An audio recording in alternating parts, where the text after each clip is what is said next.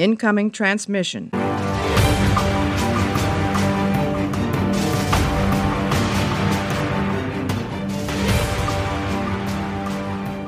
Hallo und herzlich willkommen zu einer neuen Ausgabe Warpcast. Ich bin heute wieder hier mit Gundel und wir sprechen über Star Trek Enterprise, nämlich genauer gesagt die Folge Unexpected in guter Hoffnung aus der ersten Staffel. Wir sind immer noch in der ersten Staffel. Ich bin immer noch Chris und bei mir ist immer noch Gundel. Hallo Gundel. Hallo aus Schweden. Hallo aus Schweden. Das ist, ist das unser neuer Running Gag? Ich mag das. Ich mag Running Gags. Hm. Wir haben uns diesmal ein bisschen eine Änderung äh, ausgedacht. Wir wollen es diesmal ein bisschen anders probieren. Wenn das in die Hose geht, werden wir es beim nächsten Mal auch wieder anders machen. Wir werden versuchen, ein bisschen knackiger zu werden. Erst eine kleine Inhaltszusammenfassung zu geben und dann praktisch jeder unsere Kernthesen, nämlich drei Stück an der Zahl, hinten ranzupacken und äh, um da einfach ein bisschen die Länge von dem Podcast einzudampfen.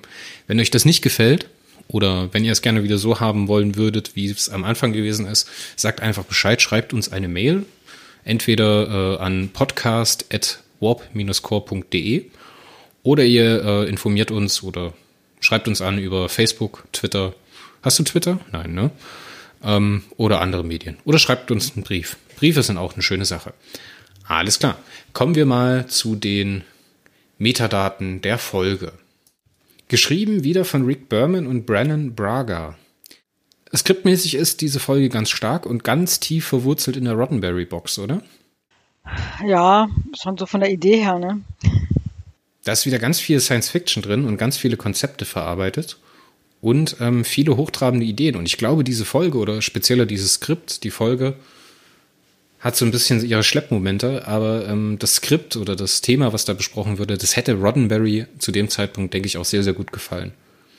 Wir spielen immer noch im Jahr 2151 und unser Regieführender ist diesmal Mike Vejar oder Vijar keine Ahnung.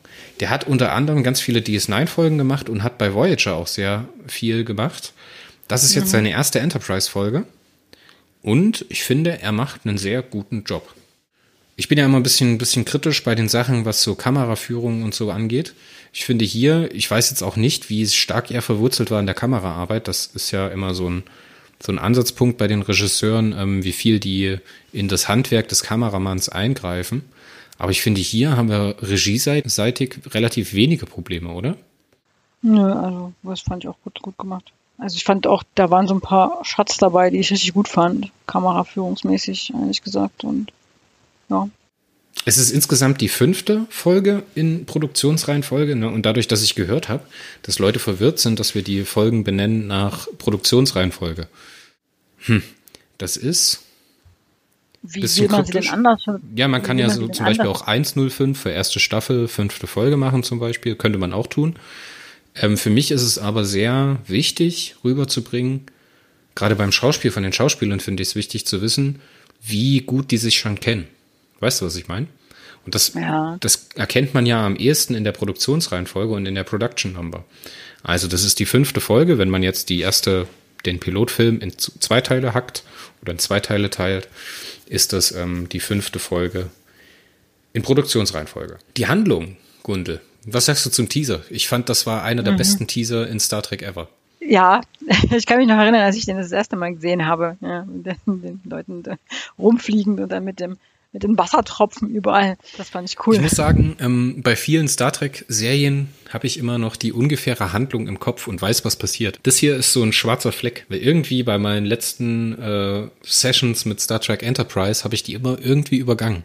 Und als die Folge gestartet ist und äh, Johnny Archer da unter der Dusche steht, wusste ich überhaupt nicht mehr, was passiert. Und das war das Beste, was dieser Szene eigentlich passieren konnte, weil ich ehrlich überrascht war und ich fand es ehrlich schön, was da passiert ist. Echt, das war bei mir genau umgedreht. Das ist so die Folge, wo ich noch genau weiß, was passiert ist. Also du der einzige, mehr oder weniger, also abgesehen von der letzten Folge, die wir im letzten Part besprochen haben, ist das so die einzige, wo ich genau weiß, was passiert ist, wo ich nie vergessen habe, was, was sie da so getrieben haben. Faszinierend es kommt zu technischen Problemen auf der Enterprise, die Schwerkraft fällt aus und äh, Johnny rutscht in der Dusche aus. Ich finde das ja immer sehr, sehr schön, wie theatralisch er hinfällt und sich wehtut. Später auch in den äh, Prügelszenen, wenn er sich mit irgendwelchen Aliens prügelt, ist das auch immer so, dass er mega 90er Jahre mäßig hinfällt und dann so macht so, ah, oh, und mm. Und du musst mal sein Gesicht gucken, ey. Sein Gesicht, da ist immer ganz viel Zirkus los. Man, man denkt ja im ersten Moment auch, das ist halt so ein Enterprise-Ausfall, ne? Das ist halt das Schiff, auf dem noch nicht alles so läuft, wie es laufen soll. Die haben ja ständig irgendwelche Probleme. Und dann kommt das nächste Problem. Es wird immer schlimmer, anstelle besser. Ich finde es halt schön, dass sie sich da so Bereiche genommen haben, wo das so nachvollziehbar ist, dass was schiefgehen kann, weißt du? Sie haben ja den Nahrungsreplikator drin, sie haben die Dusche mhm. drin, das ist ja so eine Sache. Die Fragen stellt man sich in TNG ja nicht, weil das so gesetzt ist, weißt du? Sie gehen da hin, holen sich das Essen aus dem Replikator und essen das. Was ist aber, wenn das schief läuft, so? Oder wie duschen die Leute, ne? In TNG gibt's ja dann später die Schallduschen, also die benutzen kein Wasser mehr. Hier in Enterprise haben sie noch eine ganze normale Wasserdusche und das wird ja zum echten Problem, wenn die Schwerkraft aussetzt. Fand ich sehr, sehr schön, mhm. dass sie da diese Szenen gewählt haben.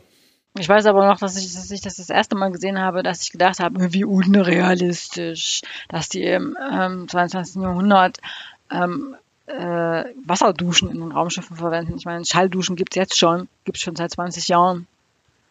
Verwendet bloß keiner, weil Menschen halt daran gewöhnt sind, sich mit Wasser zu waschen und sich halt einfach besser fühlen, wenn sie sich mit Wasser waschen. Aber es ist, gibt's schon, gibt's jetzt schon. Warum sollten die das ja nicht verwendet haben? Ja, aber, aber es ist so ein Moment, wo die, wo die, wo, der, wo der Zuschauer so reingezogen wird, weißt du? Weil jeder kann das nachvollziehen, dass ja, das eine Kacksituation ist. Und das ja. ist natürlich auch ein cooler Effekt, wenn man dann so die schwebenden äh, Wasserblasen sieht. Also mhm. visuell auch eine schöne Sache.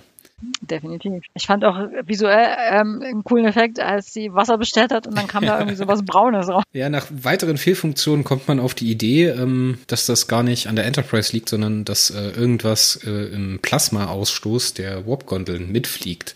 Da findet man dann heraus, dass da ein getarntes Xylirian Xyrilianisches Schiff ähm, mitfliegt, was praktisch sich selbst auftankt anhand des ausgestoßenen Plasmas. Finde ich cool, wie man das rauskommt. Es wirkt sehr natürlich. Wir haben wieder diese sehr, sehr gut zusammenspielende Brückencrew, wo dann auch jeder wieder was zu tun bekommt. Ich finde es sehr schön, wie energisch Tipolda ist. Auch wenn die mir die Restfolge nie so unbedingt gefällt, fand ich das hier sehr, sehr schön. Das war wieder so ein typisches Beispiel für eine ähm, in sich konsistente Aneinanderreihung von Star Trek Techno-Bubble. Ja, das ist irgendwie äh, die ähm, Energiefluktuation in der, im, in der Starboard, in der Nacelle, dann ähm, gibt es da diesen Plasma-Ausstoß und ähm, also im Englischen sagen sie using plasma exhaust to replenish our terraphasic coils. Also eine Aneinanderreihung von Wörtern.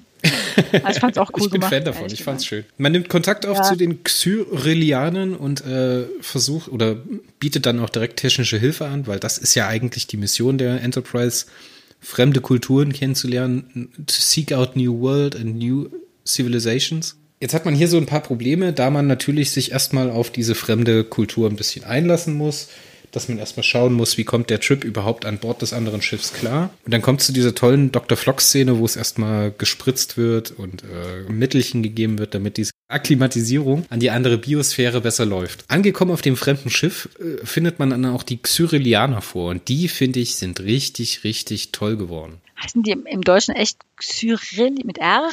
Xyrilianer, aber im Englischen heißen sie Xylianer. Ich glaube Xyrilianer. Ich müsste das jetzt mal nachschauen, wie die genau heißen. Ich habe es mir zumindest so aufgeschrieben. Vielleicht habe ich auch schief hingehört. Xyrillians heißen sie hier. Auch im Englischen. Also X-Y-R-I-L-L-I-A-N. Xyrillianer. Ja, zumindest spreche ich das so aus. Tatsächlich. Ha, da habe ich das falsch mir notiert. Ja, na gut. Wir übergehen das jetzt. Es kommt dann natürlich auch zu diesem Moment, wo Trip dann ja. eingesperrt ist in dieser, in dieser Kammer, wo er praktisch so Tests machen muss, wo da neue Atmosphäre eingeströmt wird wo dann sich anscheinend auch die Druckverhältnisse ändern. Fand ich sehr, sehr schön, weil das auch auch wieder so ein Punkt ist, worauf man sich natürlich einlassen muss als Sternfahrer, dass man auch äh, zu Kulturen oder zu Spezies kommt, wo einfach die Umwelt ganz anders gelagert ist. Dass man keine Eingravus hat oder mehr Druck oder weniger Druck. Fand ich sehr, sehr schön und ich fand auch die Auswirkungen, wie es kameramäßig eingefangen wurde, hier echt fantastisch. Und das ist das, was ich vorhin gesagt hatte. Das ist wahrscheinlich auch das, was du meinst, oder?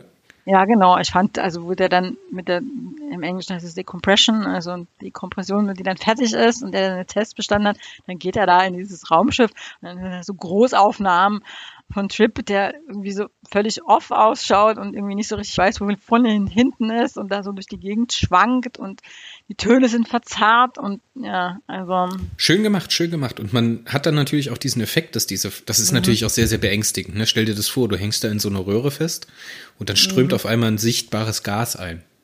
Und äh, Tripp sagt es dann ja auch zum Captain, er bekommt dann Panik und ruft ständig bei der, bei der Enterprise an und will dann halt dort raus, weil man halt die Atmosphäre mhm. sieht. Was natürlich so ist, wenn dann der Druck verändert wird, kann es ja auch sein, dass Gase sichtbar werden. Ne? Wie gesagt, sehr, sehr schön und wie dieser Drogentrip dann ausgeht, ist natürlich auch wieder so eine Trip-Sache. Ne? Er kommt dann dort an und der Captain von dem xyrillianischen Schiff sagt dann so, sie sollten sich erstmal ausruhen, essen sie was, machen sie erstmal eine Pause, um sich zu akklimatisieren. Chip sagt dann so nein und schiebt dann so einen richtigen Drogenfilm über die nächste Szene, als sie dann unter diesen Apparaturen liegen.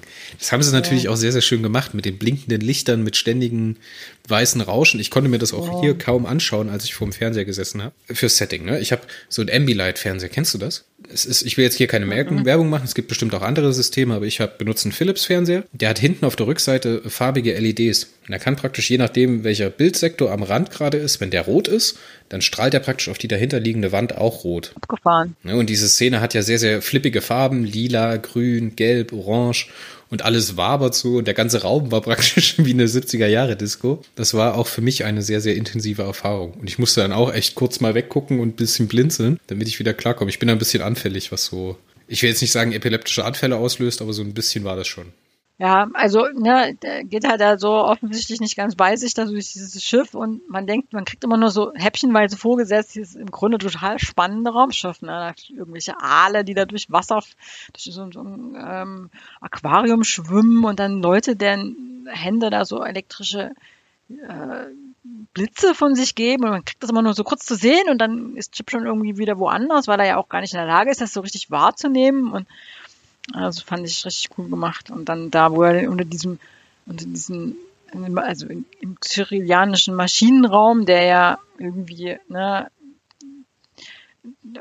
da diese ganzen, diese ganzen Apparaturen und alles sieht irgendwie total anders aus, als man das so aus Star Trek Raumschiffen gewöhnt ist. Und fand ich gut. Die Xyrillianer scheinen auch ähm, gene oder physiognomisch anders gelagert zu sein. Die haben eine Art reptiloide Haut, also so eine Art schuppige Haut. Sie haben grüne Augen, aber trotzdem runde Pupillen. Mhm. Ähm, ich fand die Maske von den Xyrillianern, die sie gezeigt haben, wirklich, wirklich fantastisch. Die Augen sahen irgendwie aus, als würden sie einen die ganze Zeit total intensiv anstarren. Ja, aber da wird einem klar, dass es halt damit zu tun hat, dass die Augen, dass die nicht blinzeln und dass die Pupillen anders ausschauen als beim Menschen. Aber auf den ersten Blick wirkt es halt so total fremd. Ja, und man spricht gucken. das ja auch an oder die, äh, Gott, wie hieß sie denn gleich noch? Wie hieß denn die Ingenieurin? Hast du dir das aufgeschrieben? Ahlen, oder? Ahlen? Ahlen. Ja, das ist halt die Frage. Sprich, also sie heißt Ahlen. Ich weiß nicht, wie man das, ob das im Englischen dann Ahlen ausspricht. Ja, ich sag jetzt einfach mal Ahlen, das klingt, das klingt Sci-Fi-mäßig. Sagt das dann hm. ja auch so ähm, später in der Szene, wie nehmt ihr, wie macht ihr das? Eure Haut ist ja nicht so wie unsere, ne? Die Xyrillianer scheinen an mhm. eindeutig die äh, Emotionen über die Haut wahrzunehmen. Weißt du, wie bei einem Chamäleon, was sich halt äh, tarnt mhm. und hin und her und hoch und runter. Fand ich auch schön, dass dieses Thema Sensorik, also wie nehmen die Xyrillianer ihre äh, Umwelt wahr, hier nochmal so ein bisschen aufgearbeitet wurde. Und genauso ist ja dieses ganze Schiff gebaut. Es gibt da anscheinend keine runden Formen, ne? Äh, keine geraden Formen, keine geraden Shots, sondern das ist alles so wabernd. Denn die Interfaces sind auch alle rund und ich finde auch stark bei Star Trek, wenn die sowas zeigen, wie zum Beispiel unterschiedliche Interface-Designs sein können. Du siehst ja dann den einen Typen, den einen Xyrillianer, der über diese Oberfläche fährt, wo dann diese Blitze schlagen und sowas. Fand ich ehrlich mhm. gesagt sehr schön. Die Nahrung, also dieses Schiff scheint eine eigene Biosphäre zu sein. Ne? Man hat an der Wände, an den Wänden wächst mhm. die Nahrung, anscheinend eine besondere Frucht, die die Xyrillianer gerne essen fand ich wirklich sehr, sehr, sehr viel Liebe zum Detail, dass man ja, das sich darüber Gedanken gemacht hat, wie sowas funktionieren kann. Das ist ja so ein, ein, ein Science-Fiction-Thema. Es kommt also so ein, so ein, so ein Topos Schiffe, die irgendwie, irgendwie so halb zu leben scheinen. Das kommt bei Star Trek relativ selten vor. Fand ich halt mal nett als Abwechslung, dass sie das mal aufgenommen haben, dieses Thema, dass Schiffe selber Sachen produzieren und so und nicht nur aus Metall und Stahl sind. Es wirkt damit aber halt auch so komplett fremd und das finde ich halt einen starken Moment. Klar ist es jetzt hier wieder dieses, dieser Kompromiss, ja. dass man sagt, die sehen halt trotzdem humanoid aus. Eigentlich müsste man da noch einen Schritt weiter gehen und müsste da irgendwelche intelligenten Echsen, weißt du? so wie, wie ein paar Quartan oder sowas reinpacken. Was ich auch sehr, sehr spannend finden würde. Aber das geht natürlich produktionstechnisch nicht. Ja, aber es ist ja schon fremdartig genug, auch so die Kommunikation miteinander, ja, die sich offensichtlich anfassen gegenseitig, um rauszukriegen, wie der andere so drauf ist. Das finde ich. Also, das ist ja jetzt für Menschen das, das finde ich gut, wenn das, wenn das dich mal ins Gesicht touchen. Wenn du dir einfach nach einmal Hände drücken, wenn du dir vorstellst, das, das Händeschütteln auf der Erde würde es nicht geben und die Leute würden sich einfach kurz die Handfläche ins Gesicht legen, wie lustig das aussehen würde. ja, also ich fand auch diese, diese, diese, diese Würfel, diese Eis oder es waren ja keine, die Wasserwürfel, die sie ihm dann gibt, dann weil er was zu trinken braucht. Das fand ich auch, das, das näher ja, kommt ja an Wasser nicht ran. Das ist doch so eine wahnsinnige so. Idee. So, diese Idee ist ja Gold wert, weißt du? Du stellst dir mhm. praktisch du gehst einen Schritt zurück und ähm, versuchst zu interpretieren, wie eine fremde Spezies die Menschheit verstehen würde. Und die sagen dann halt, ja, wir haben hier diese Würfel gemacht und sie kommen sehr nahe an euer Wasser heran. Aber besser haben wir es nicht hingekriegt. das fand ich fantastisch. Die sich diese Frage zu stellen, ist so irre, weißt du? So, wie würden die uns mhm. verstehen? Es gibt ja auch diesen Moment in Per Anhalte durch die Galaxis als Ford Perfect, Autos, also ganz normale PKWs und LKWs, als dominante Lebensform auf der Erde interpretiert und sich dann auf die Straße stellt und die begrüßen möchte im Erstkontakt, weißt du? Mhm, das sind so, das sind so irre Ideen, die halt wirklich bloß richtig gute Autoren hinkriegen. Und deswegen sage ich halt oder vermute ich halt, dass das Roddenberry sehr, sehr gut gefallen würde, dieses Skript. Lass uns mal ein bisschen weitermachen. Die äh, Reparatur geht relativ schnell mhm. vonstatten, als sich äh, Tip, äh, Trip dann mhm. einmal akklimatisiert hat. Er scheint sich auch immer besser mit der Alien zu verstehen und ähm, ja, es wird abgeschlossen, es kommen dann noch ein paar Testläufe. Die beiden haben dann auch mal die Möglichkeit, Pause zu machen und die Alan zeigt dem Trip das Holodeck. Ja. Mhm. ja. ähm, das ist irgendwie so aus ein Star Trek-Ding, wenn sie was Neues machen, dann müssen sie irgendwas Altes mit einbringen, um damit, weil sie irgendwie immer das Gefühl zu haben scheinen, dass sie noch so anknüpfen müssen ja, das an das, was früher war. Also kommt es halt ähm, Das Buch, da was im IFOP in Farbe und Bunt äh, Verlag erschienen ist, die Star Trek Chroniken Enterprise, ähm, da ist das auch mit aufgearbeitet, mhm. dass das so wieder ein Produktionskompromiss gewesen sei. Ähnlich wie man in der ersten Folge zum Beispiel den Transporter reingepackt hat und überhaupt die erste Staffel mhm. ja sowieso ein Kompromiss ist, dadurch, dass man halt diese Reise angetreten ist. Ne? Eigentlich war die ja konzipiert, dass man da diesen mhm. Aufbruch zeigt. Und jetzt ist es halt hier so, ja klar, was gehört mhm. zu Star Trek? Die ersten fünf äh, Sachen sind äh, Warp-Antrieb, check. Holodeck, check. Transporter, check. Klingon, check. Was fehlt noch? Romulaner, check. Ja, Romulaner ist ein dummes Beispiel, aber ist okay. Weißt du, was ich meine? Das ist wieder so, das ist so, wenn so ein ja. durchgekokster Hollywood-Produzent sich hinsetzt und sagt, was brauche ich in einer Star Trek-Sendung? Und es fühlt sich da, ist, weißt du, dieser Mhm. Klar wird es später noch als Plot-Device benutzt, aber hier fühlt es sich einfach so wie ein Fremdkörper an. Und das finde ich echt schade. Das hätte man an der Stelle einfach nicht gebraucht, um dieses Charakterspiel zwischen den beiden so darzustellen, ja. wie man es darstellen wollte. Ja, bin ich voll der Meinung, du hast als, ähm, was brauchst du noch für Star Trek, damit es funktioniert, als Plot-Device Spock vergessen. Oh ja. Es braucht Spock. Wir haben einen Vulkan, genau. ja, also, also das, das zentrale Element dieser ganzen Szene ist ja dieses Spiel mit diesem im Englischen heißen die Granules, also Pebbles, weiß nicht, also diese Dinger da, wo die ihre Hände reinstecken. Kristalle das wird zum ja Deutschen das, übersetzt. Ja, also das ist ja die, die, zentrale Szene und dafür braucht dieses, ähm, dieses Holodeck nicht. Es, äh, Im Grunde macht es auch nicht besonders viel Sinn, weil die sind ja technisch eigentlich eher schlechter drauf, weil die müssen ja brauchen ja Hilfe, um ihren Maschinenraum wieder in Gang zu bringen. Also ja, das passt ähm, vorne und hinten nicht. Das passt vorne und hinten nicht, dass sie ein Problem haben, ihren Warp-Antrieb wieder in den Griff zu kriegen. Die einzige Möglichkeit, die ich mir jetzt vorstellen könnte, von der, von der Logik her, dass dieses Enterprise irgendwas hat an Rohstoffen, was die, die Xyrelianer praktisch nicht an Bord haben, weißt du? Das ist jetzt ja. die einzige Möglichkeit, wie ich mir das, wie ich mir das ähm, erklären könnte. Auf jeden Fall ist, die beiden sind ein bisschen flirty-turdy unterwegs, man merkt es auch. Mhm. Ne? Sie mhm. beginnen dann ihre mhm. Gedanken zu lesen, was ein wahnsinnig toller schauspielerischer Moment ist von Trip Tucker. Ich finde, der macht mhm. hier wirklich, also der Connor Trenier, der macht hier wirklich einen tollen Job. Und es kommt dazu, der Captain meldet sich und sagt, äh, ja, alles gut, wir können weiterfliegen. Ne? Dekompression läuft wieder rückwärts, eine Rekompression mhm. sozusagen.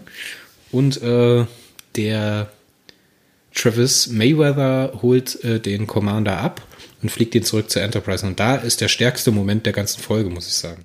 Okay, weißt, klär mich auch. Weißt du, was ich meine? Nein? Nee. Und da gibt es dieses, diesen Star Trek-Moment so, weißt du? Chip Tucker wird in so eine Situation reingeschmissen und ist überhaupt nicht dafür ausgebildet. Er ist weder Diplomat, er ist weder geschult in sowas, in Erstkontakten, er kennt die Protokolle nicht, er ist halt einfach bloß der Südstaatler.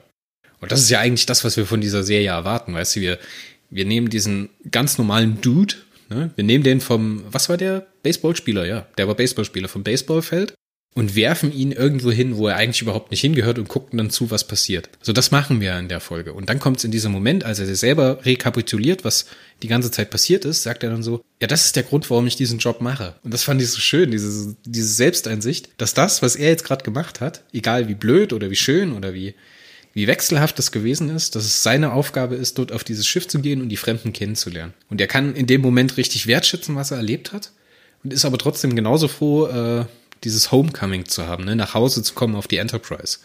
Und das fand ich wirklich einen sehr, sehr schönen Star Trek-Moment. Hätte ich nicht gedacht, dass die so reflektiert an die Sache rangehen. Ja, wir haben ja zum Zeitpunkt schon eine Weile gemacht, ne? Also, ja, ich erinnere mich an die Szene. Ja, aber auch vorher ist der Trip immer so heiß auf so Erstkontakte, weißt du? So wie ihr wollt ja, mich zurücklassen. Stimmt, ja. In, in äh, Geistergeschichten er mal, ja. will er ja unbedingt mit auf den Planeten hin. So. Ja. Das wird ja später auch nochmal aufgegriffen. Ich fand das halt so schön und so einen kleinen Moment, der so viel über den Charakter mhm. sagt. Sehr, sehr schön. Und ich finde, der Conor Trenier hat sich in seiner Rolle und in dem, was er da getan hat, auch extrem wohlgefühlt und das merkt man ihm einfach an. Ja, also ich habe äh, ein Interview mit ihm gelesen, da hat er gesagt, ähm, er hatte, also er kannte Star Trek im Grunde nicht, als er diese Rolle gekriegt hat. Ich glaube, er hatte zum Zeitpunkt äh, außer den Originalen, der originalen The Original Series nichts gesehen und hat sich auch nicht wirklich dafür interessiert. Und er hat halt einfach diesen Charakter mit dem entwickelt, was er so, was er kannte. Und das war halt so der Südstaaten-Guy. Ne? Ja, aber genauso, ja, das ist da eigentlich der perfekte Ansatz für so eine Aufbruchsserie, weißt du? Wenn du dann jemanden hast wie Paul oder Jolene Blalock, die total geprägt ist von Spock und im Verständnis und wie sie sich halt auf dem Set gegeben hat, da hat man halt mhm. diese Startschwierigkeiten, weil sie eigentlich was anderes machen will, als sie eigentlich in der Szene machen muss. Weißt du, was ich meine? Ja, ja. Und ja, das, also ich Das bricht dann immer so raus. Das kämpft sich so dann an die Oberfläche, dass das halt nie so, noch nie so richtig funktioniert und noch nie so richtig rund läuft. Ich finde es auch gut. Also ich finde die, diese Figur, diesen Charakter-Trip finde ich total gut gemacht. Das ist einer der, der, es war im Grunde, als ich das das erste Mal geguckt habe, mein Lieblingscharakter in der, in der, in der Serie. Und jetzt auch so beim Wiedergucken finde ich den gut gelungen. Er ist einfach, er ist einfach so ein, so ein Go-To-Guy, weißt du? Das, was Pille für mich in TOS gewesen ist, oder Miles O'Brien in DS9, ist jetzt für mich Trip Tucker. Dem schaue ich einfach gerne zu. Ich kann es nicht richtig greifen, woran es liegt. Er hat manchmal auch so ein bisschen Momente, die ein bisschen Panne sind.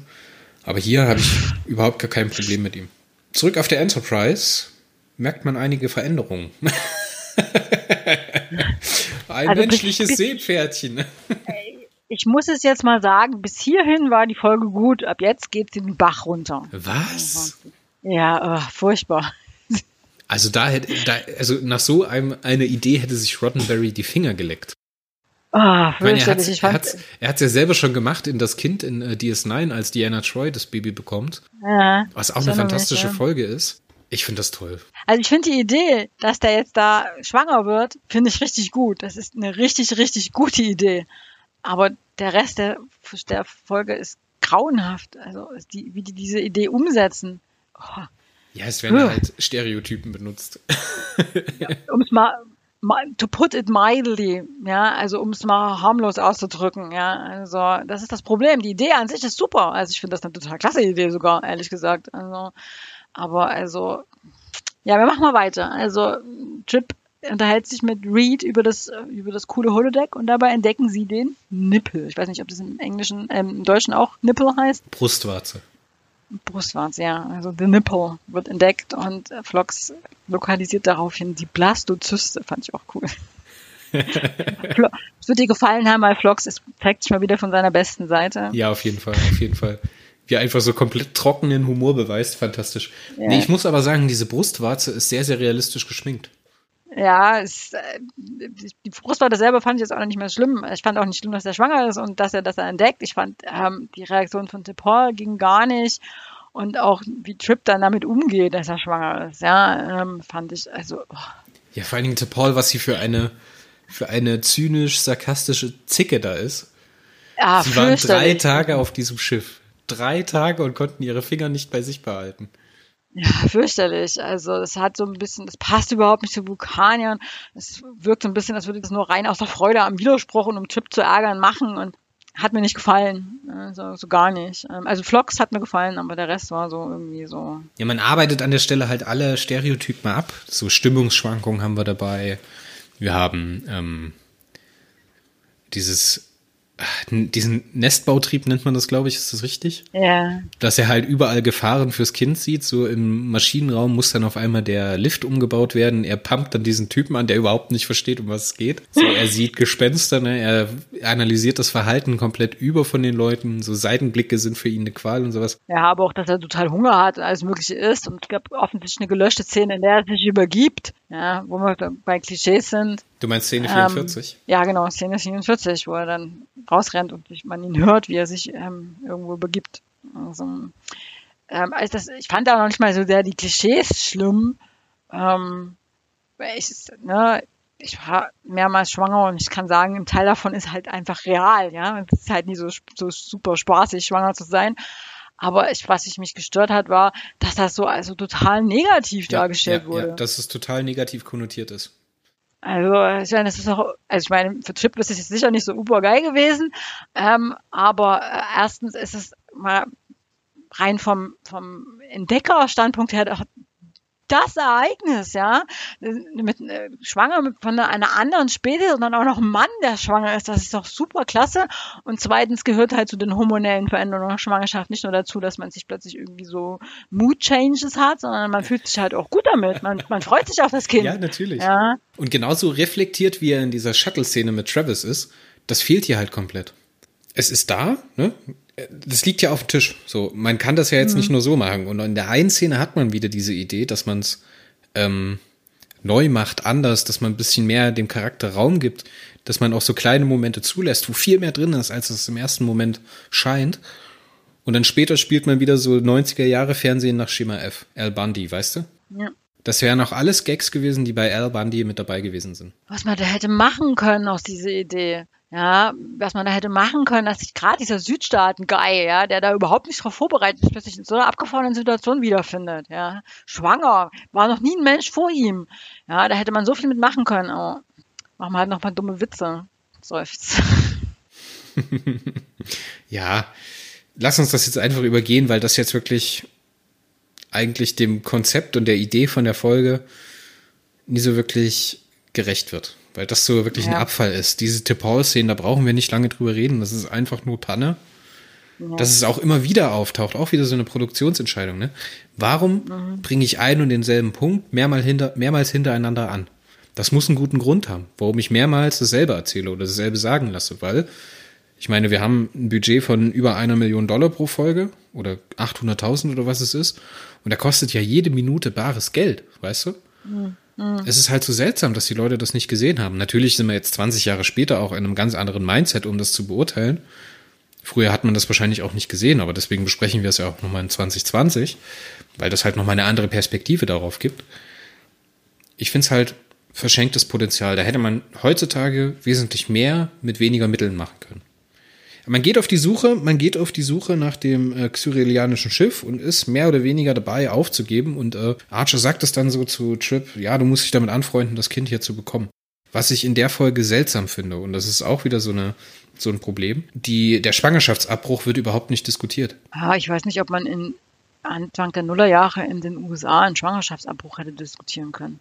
Aber 150 Jahre später muss es doch wenigstens, es muss doch wenigstens medizinisch eine Alternative sein. Flox hätte das anmerken müssen. Ja, ich meine, es ja wäre eine Möglichkeit gewesen, ja. Er weiß ja nicht, was das mit dem menschlichen Körper macht, ob das vielleicht eine Gefahr für den menschlichen Körper ist. Es ist auch total ja. ähm, unverantwortlich, den einfach so rumlaufen zu lassen und seinen Dienst machen zu mhm. lassen. Man weiß ja überhaupt nicht, was passiert, weißt du? Und Dr. Flox und Johnny Archer sind ja dann so eigentlich dafür verpflichtet, dass es Trip gut geht.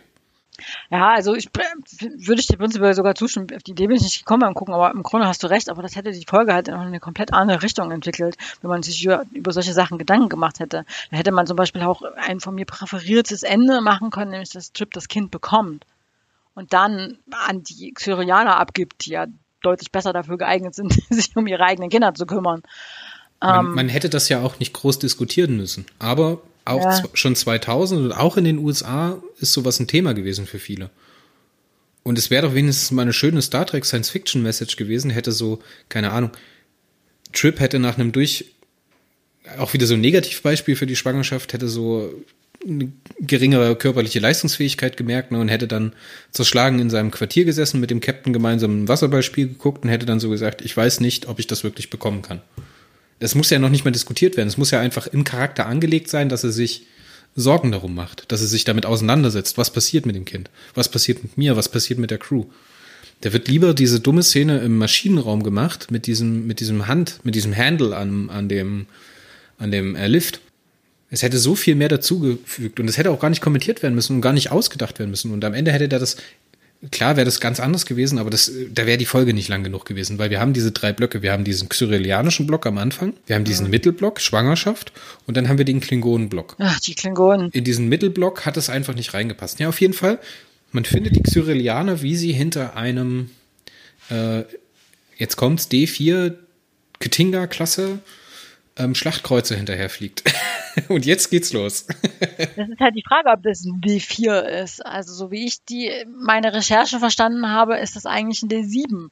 Also sie haben ein, ein für diese Szene ein ein, gab es jemanden, der ein neues Raumschiff, also ein, ein klingonisches Raumschiff entworfen hat und das wurde dann nicht verwendet. Also sie haben das entworfen und die Folge war quasi in der Produktion, als sie dann mit ihren Entwürfen da angekommen sind und ähm, daraufhin hat man festgestellt, dass auf dem Entwurf ähm, die für das neue Schiff, das dann wahrscheinlich in D4 Battle Cruiser hätte sein sollen, also quasi ein, ein, ein Vormodell, ein früheres Modell zu den Battle Cruisern, die man später dann in, in, in TOS und so sieht ähm, dass da keine Fenster drin sind oder die Fenster nicht zu erkennen sind. Und das geht nicht.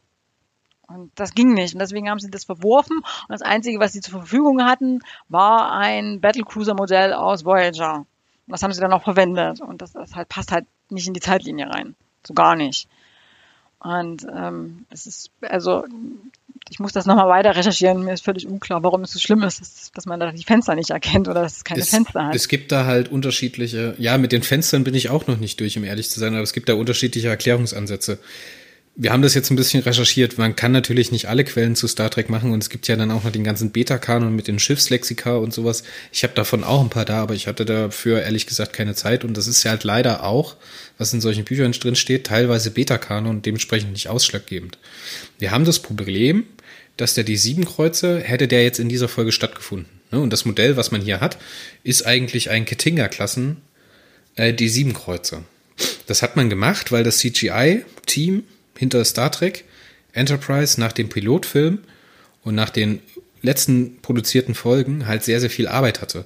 Und diese, dieses D4-Kreuzer, der da eigentlich hätte gezeigt werden sollen, war, es gibt's bloß im Konzept. Man hätte das jetzt nicht geschafft oder man wollte das nicht investieren oder noch mehr Zeit und Geld investieren, um diesen D4-Kreuzer wirklich in dieser Folge umzusetzen. Deswegen hat man ein Modell eines Kettinger-Klasse D7 Kreuzers aus Voyager genommen und den da abgefilmt. Wer das jetzt nicht ganz aktuell ähm, ad hoc im Kopf hat, die Ketinga-Klasse ist zum Beispiel in äh, ganz vielen TNG-Folgen aufgetaucht mit den Klingonen. Das ist praktisch dieses kantige, aber trotzdem, also dieses, dieses, wovon dieser halbe Diskus drauf ist, ne? wo dann unten drunter die äh, Kugel ist, dieses, was praktisch dieses Design, was jedes klingonische Schiff hat, und hinten mit den abgesetzten ähm, Warp-Gondeln. Das wird zum Beispiel benutzt in der Motion Picture, in der Eröffnungsszene. Und jetzt spiele ich euch hier das Klingon Battle Theme ein, weil das einfach eine meiner äh, Lieblingsmusiken aus äh, Star Trek ist. Und da wird praktisch dieser Ketinga D7 gezeigt. Das Problem ist mit dem D7, wenn der D7 2151 schon in der klingonischen Flotte im Dienst gewesen wäre, hätte das bedeutet, dass der zu Zeitpunkt TNG schon 200 Jahre in der Flotte gewesen ist. Es funktioniert natürlich nicht. Später hat man dann natürlich auch noch ein Kontinuitätsproblem, denn in Discovery kennen wir ja die Szene, als Lirel vom Klingonischen Rat steht und den D7 als Neuentwicklung vorstellt. Also kann man davon ausgehen, dass ungefähr 100 Jahre nach, ähm, ein bisschen mehr als 100 Jahre nach ähm, Enterprise der D7 eigentlich erst in die Flotte eingeführt wurde. Ist jetzt alles ein bisschen so ein Ding. Das, jetzt überschneiden sich hier Produktionsprobleme oder Produktionsentscheidungen mit Kontinuitätsproblemen. Werden wir auch nicht lösen können, weil das halt einfach ein D7 ist, der da gezeigt wird. Aber von der Kontinuität muss das praktisch ein D4 sein, weil sonst funktioniert es nicht. Grüße an Marco an der Stelle, der dem diese Diskussion jetzt bestimmt sehr, sehr viel Spaß gemacht hat. Wenn ihr da aber noch weiterführende Informationen habt, uns interessiert das wirklich und mich fuchst das auch, dass wir ich mit Gundel das jetzt hier nicht rausgefunden habe, wendet euch bitte an uns. Und wenn ihr das klarstellen könnt, dann äh, werden wir das in der nächsten Folge auf jeden Fall mit äh, besprechen. Schreibt uns einfach eine E-Mail an podcast.warp-core.de oder äh, informiert uns über Facebook. Dann äh, werden wir das bestimmt nochmal gerade rücken können. Das, was wir bis jetzt gefunden haben, ist halt, dass es eigentlich hätte ein D4-Kreuzer sein müssen. So. Mhm. So, wir haben, wir haben jetzt das Klingonenschiff abgearbeitet. Ja, warum gibt es denn jetzt hier die Klingonen? Wozu braucht man die? Ja, das ist in der Tat eine gute Frage. Warum Klingonen? Also, ähm, aus demselben Grund, warum sie sich halt nicht ernsthaft mit dem, mit diesem Science-Fiction-Thema der unbeabsichtigten Schwangerschaft auseinandergesetzt haben. Und irgendwie brauchten sie am Schluss noch so ein bisschen Spannung, so, noch ein bisschen Action haben sie sich überlegt, ja, und, ähm, ja, aber man trifft die Entscheidung, dass man Geld sparen will beim CGI und man mhm. packt trotzdem diesen dritten Block rein, wo man die Klingonen nochmal selber schminken muss, die Designs, die Filmarbeiten, ein neues Set und so weiter machen muss.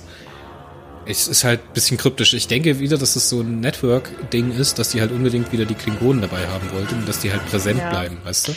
Ja, also bin ja sowieso der Meinung, Klingonen braucht man, die werden deutlich häufiger verwendet, als, als es tatsächlich nötig wäre. Aber es passt irgendwie zu dem Rest, zu der restlichen Geschichte. Das ist also, dass die selber irgendwie nicht so richtig ernst nehmen, die das Thema nicht ernst nehmen. Ja, erst macht sie sich die ganze Zeit über die Schwangerschaft lustig und jetzt kommen dann auch noch so ein paar Klingonen und dann noch ein bisschen mit gedroht, dass, ich, dass irgendwelche Leute umgebracht werden. Ach, fürchterlich. Kann man einfach weitermachen? ja, lass uns das jetzt einfach übergehen. Man kommt dann überein, die Klingonen wollen dann erst die Xyrillianer vernichten. Und jetzt kommt man aber dazu, praktisch auszuhandeln, dass die, diese Holoprojektoren übergeben, weil man dann nochmal dieses Mad Painting von, von äh, der ersten Stadt auf Konos mhm. ähm, zeigen möchte. Das ist natürlich auch ein toller Moment für Star Trek-Fans. Aber man handelt jetzt aus, dass die Xyrillianer von alleine gelassen werden, dass denen nichts passiert und die Klingonen diese Holoprojektoren bekommt. Trip bringt die dann auf diese auf dieses xyrillianische Schiff und dann kommt es praktisch zum Wiedersehen zwischen Alan und äh, Trip, mhm. Die dann praktisch sieht, dass er schwanger von ihr ist. Und dann wird's halt ein bisschen zu sehr Star Trek-esque, weil hier ist es jetzt auch wieder so, dass sich überhaupt nicht weiter mit der, mit der Tragweite dieser Entscheidung von ihr auseinandergesetzt mhm. wird. Weißt du, sie sagt dann einfach so, ich wusste nicht, dass es mit euch auch passieren kann. So, was eigentlich so wow ist. Und dann Trip sagt so, ja, nimm's mir jetzt weg. Ja, so wow, was? Wie, die übertragen, die werden schwanger, indem sie sich einfach berühren? Hallo, denn sie Gedanken austauschen? Das ist, also ich dachte auch in dem Moment, mehr, bitte mehr zu dem Thema. Und dann wird halt einfach weggemacht. Uff. Also, zu einfach, zu einfaches Ende. Ja. Und dann haben, ja. wir, dann haben wir noch die also, Schlussszene. Ich, ähm, Als man nochmal auf die schlechten Karlauer oh, zurückkommt. Die, das, das, ist, das, ist das, das ist so das Sahnehäubchen auf dem, auf der, auf dem, was vorher war, so. Was das richtig, das Schlechte wird dann richtig schlecht, ja. Just how I always wanted to get into the history books. Ja gut, das, das ist noch das kleinste Problem. Ne? Wir haben jetzt wieder T'Pol, die dann halt praktisch über das eigentlich Vulkanische geht. Ne? Sie übertreibt ja komplett, als sie sagt, der hohe Kanzler hätte den mhm. Johnny Archer als seinen Bruder bezeichnet. So, das finde ich halt sehr, sehr käsig. Ach so, das Warum muss du, das hier mhm. passieren? Warum muss das mhm. nochmal kommentiert werden?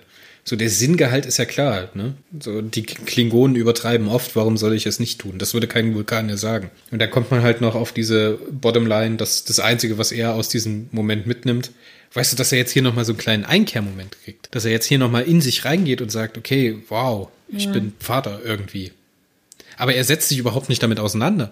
Er will überhaupt nicht mhm. wissen, was mit dem Kind passiert. Die vereinbaren überhaupt nicht miteinander zu kommunizieren. Und dann kommt es auch noch zu diesem dummen Moment. Ich glaube, der ist aber in der mittleren mhm. Szene, dass äh, Flox ihn beruhigt, dass es eigentlich technisch nicht sein Kind ist, weil die Xyrillianer bloß die DNA bzw. das Erbgut der mhm. Frauen nutzen oder der weiblichen. Woher weiß er das? Äh, ja, verstehe ich auch nicht. Anscheinend ist im Fötus keine DNA von Trip zu finden, was ja eine Erklärung wäre, aber warum sagt er das nicht? So, aber hier ist so, das ist, diese Folge hinterlässt keinen Footprint. Der lässt irgendwie so einen negativen Footprint, so ein, öh, was ist das für eine scheiß Folge, Footprint. Nee, aber die hinterlässt keine Charakterentwicklung bei Trip. Das, was der Charakter da macht, ist ja eigentlich ganz toll mhm. und schön, gerade im ersten Block, wie ja. wir das schon beschrieben haben. Aber jetzt ja. hast du nicht, dass das irgendwie nachhaltig sich weiterentwickelt, dass das nochmal referenziert wird oder sowas, sondern das ist jetzt einfach da. Warum? Warum verschenkt man das? Das ist doch so eine komplexe Idee, an dem man einen Charakter definieren. Und das sieht man doch im ersten Moment, dass das hier rein muss. Schade. Schade, verschenkt. Ich habe es auch nicht verstanden. Also die so eine coole Idee genommen und dann so so einen Unsinn daraus gemacht und dann um, um den Unsinn dann noch zu toppen, noch so ein paar Klingonen und um den Unsinn mit den Klingonen dann noch zu toppen, noch so eine doofe Bemerkung am Schluss. Also ich weiß nicht, wollten sie irgendwie humorvoll sein oder echt unklar. Ich glaube, ich habe irgendwo gelesen, dass es irgendwie so als die schlechteste Folge der ersten Staffel oder so gilt. Oh, das ist sie nicht. Das ist sie nicht. Ja, kann ich das sagen, wenn ich den Rest der, die restlichen Folgen der ersten Staffel gesehen habe. Ähm, aber also gut war sie definitiv nicht. Wir machen auf jeden Fall ähm, im Staffelfinale, wir haben ja immer Bewertungen abgegeben von 10, ne? also 7 von 10, 8 von 10 oder sowas. Ähm, wir machen dann auf jeden Fall, wenn wir das Staffelfinale besprechen, machen wir nochmal die beste Folge der Serie oder der Staffel. Die beste und die schlechteste. Die beste und die schlechteste. Was würdest du der Folge denn geben jetzt so ungefähr? Eine 5.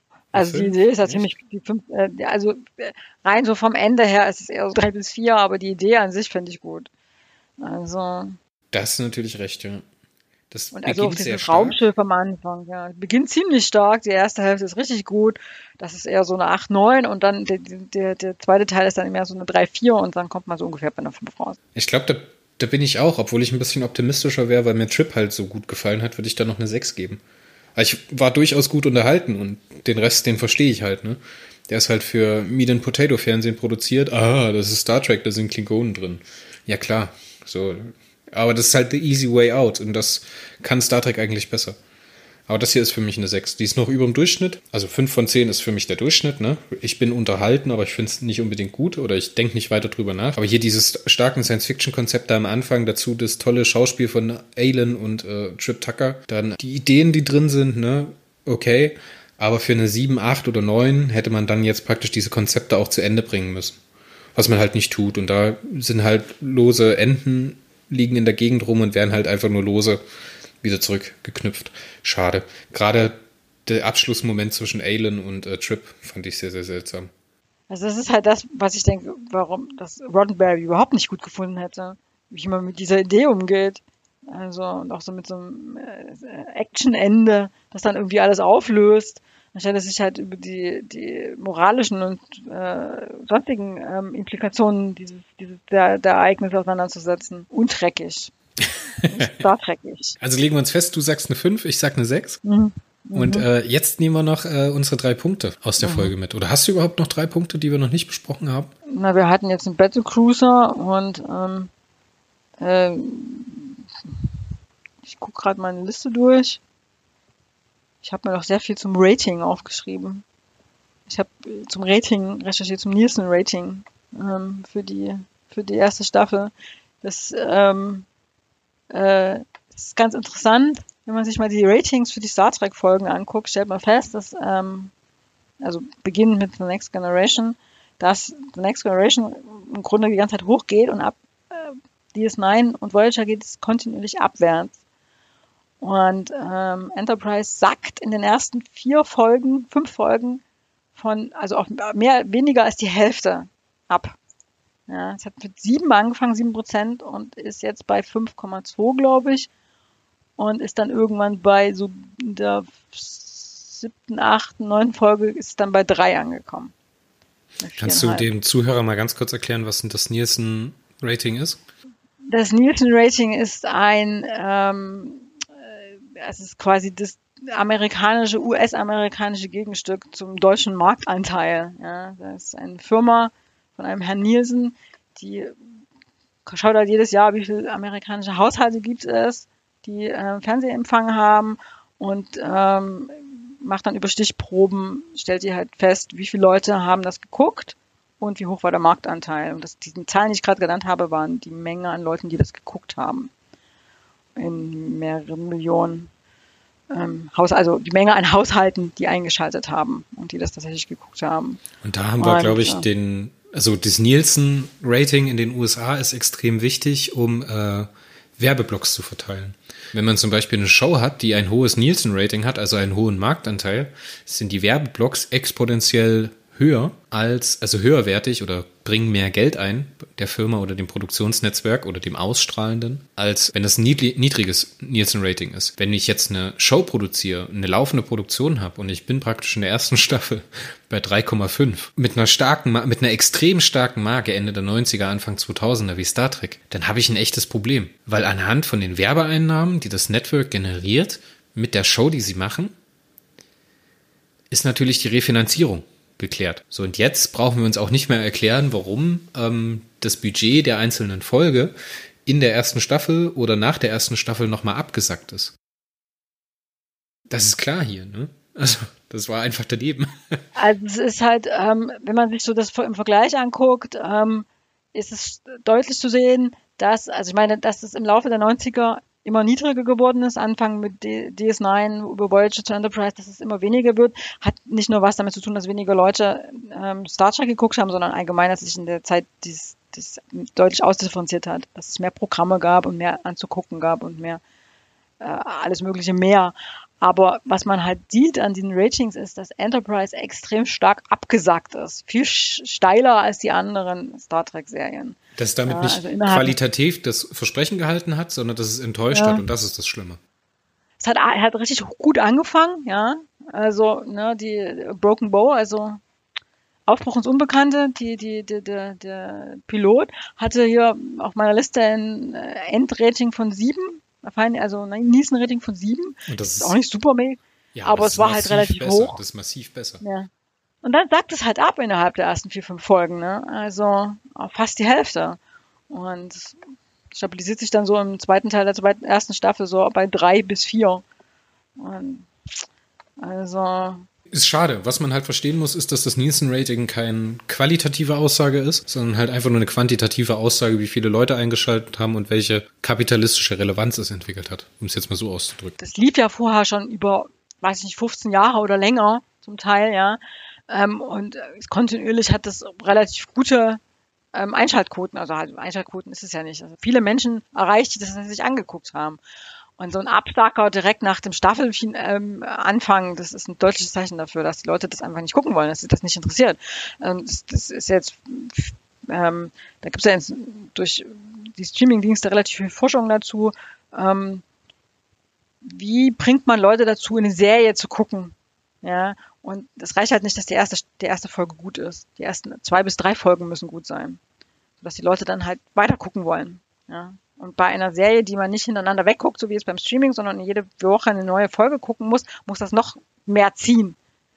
Ja, und Enterprise hat nicht gezogen, offensichtlich. Und jetzt, so geht man, nicht. jetzt geht man mit der Designentscheidung ran, eine Schema F-Serie zu machen, indem man einfach das, was Star Trek schon immer gemacht hat, weitermacht. Und wenn ich jetzt einen ausdiversifizierten ähm, Markt habe mit mehreren Shows, die parallel laufen, wir haben Babylon 5 zu der Zeit, man tritt später in die Konkurrenz von äh, Firefly und so Sachen. Es ist so viel am Markt, weißt es sind auch deutlichere Konzepte, die halt eine andere Zielgruppe ansprechen. Wenn ich Action sehen will, gucke ich lieber Stargate. Wenn ich äh, Science-Fiction-Konzepte haben möchte, gucke ich lieber Babylon 5. Und was, was will jetzt Star Trek verkaufen? Ne? Star Trek will jetzt Schema F verkaufen. Das Problem ist, oder das, den wichtigen Punkt, den ich jetzt noch äh, mit dir besprechen möchte, ist, dass man hier eigentlich eine Frage stellt, die wahnsinnig toll ist. Weil diese, diese Folge, wenn du sie dir mal anschaust und mal durchgehst, analysiert eigentlich die Charakteristika von fremdem Leben. Ne? Wenn man in der Biologie über Leben spricht, spricht man über Kerncharakteristika oder Kriterien, die Leben erfüllen muss. Das ist einmal die Energie bzw. Stoffwechsel, die Organisiertheit bzw. die Selbstregulation, die Kommunikation, die Reizbarkeit,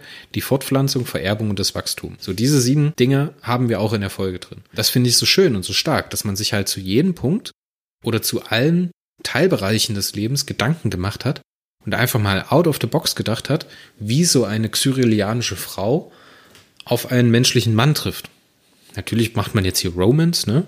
Macht man jetzt hier so dieses Experiment. Sie ist ja natürlich wahrscheinlich auch total neugierig, was passiert, wenn ich mit dem meine hier Kristalle befummel. Fand ich echt fantastisch. Und das sind so starke Science-Fiction-Ideen eigentlich. Und dann werden die so gegen die Wand gefahren, ist falsch, weil das wäre unfair. Das ist nicht gegen die Wand gefahren aber so verkannt vom Produktionsteam, dass man jetzt so eine Kompromissentscheidung trifft, wie die Klingonen, wie das Actionende, wie diese dämlichen Vorurteile über Schwangerschaften, diese ausschließlich auf Comedy ausgelegte Story. Und das, da habe ich halt ein zentrales Problem mit, ist, dass diese Folge als Comedy-Folge geschrieben ist. Dass es da immer wieder diese gaggigen Momente gibt.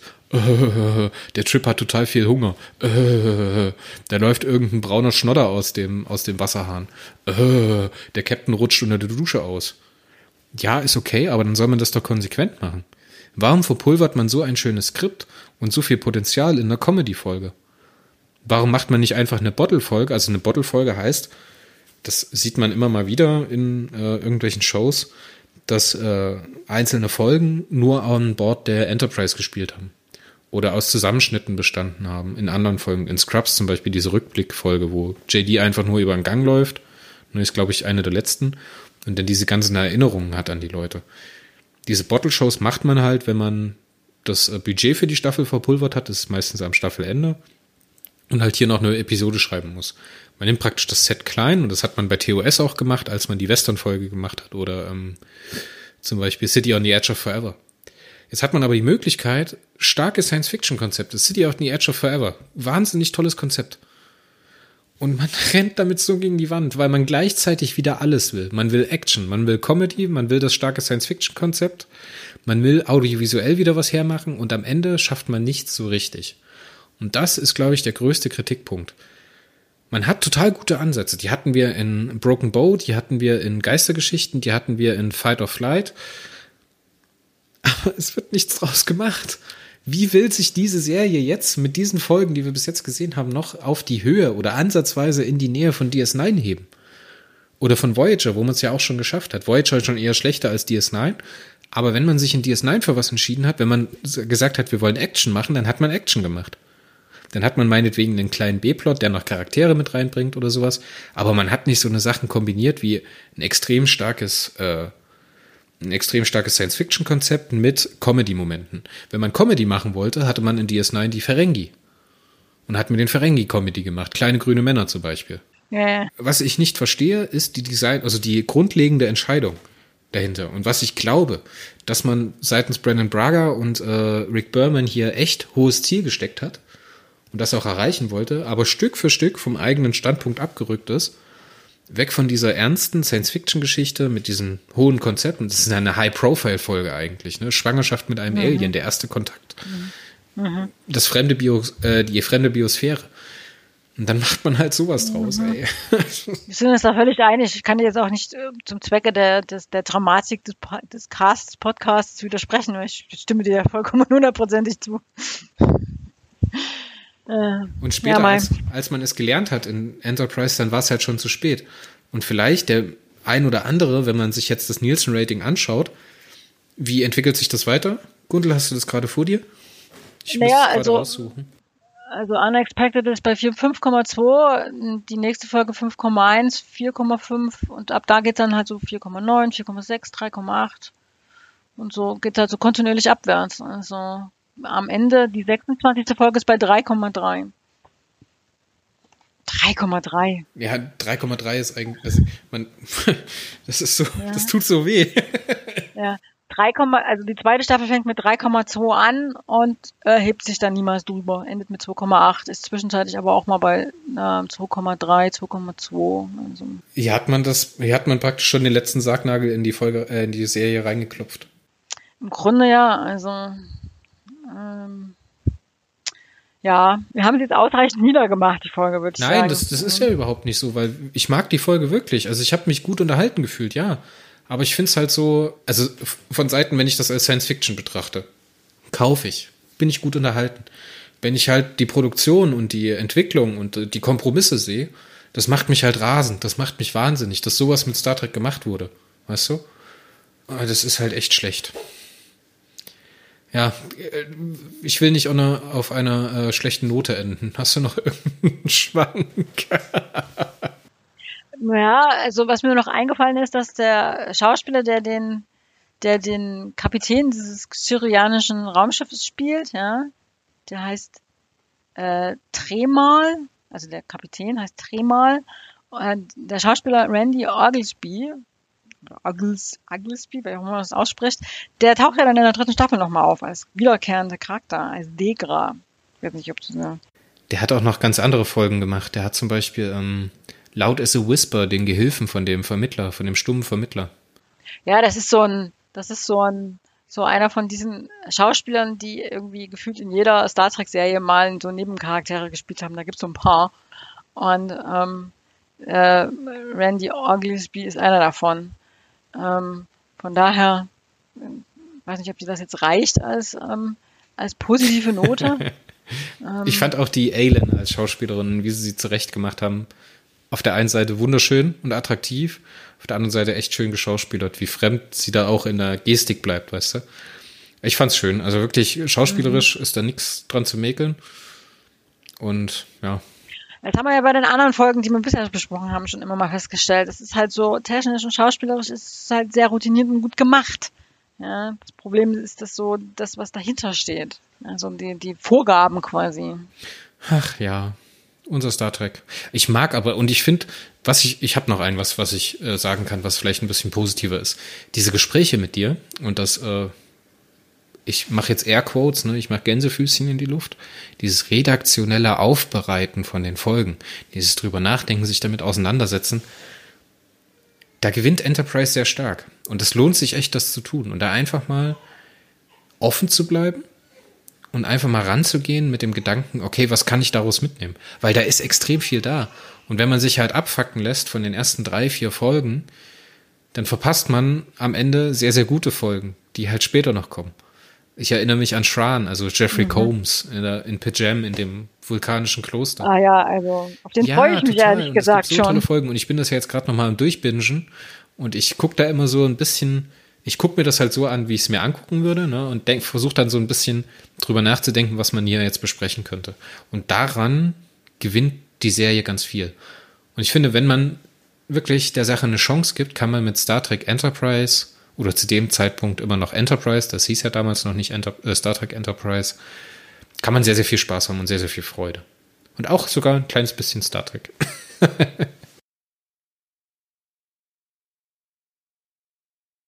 Dann wollen wir es für heute gut sein lassen. Ich bedanke mich bei Gundel. Gundel, magst du dem mhm. Zuhörer noch irgendwas mitgeben oder wollen wir schon Tschüss sagen? Ich freue mich auf das, auf das nächste Gespräch über die nächste Folge ehrlich gesagt, ich gucke jetzt inzwischen schon immer so, so ein bisschen nach vorne, so wann ist denn der nächste Podcast? Dann kann ich wieder mal, ein bisschen recherchieren, coole Sachen rausfinden über Star Trek. Macht mir sehr Alles viel klar. Spaß. Dann bis zum nächsten Mal, wenn es wieder heißt Star Trek Enterprise hier im Wobcast. Tschüss. Du musst noch sagen Tschüss aus Schweden. Tschüss aus Schweden.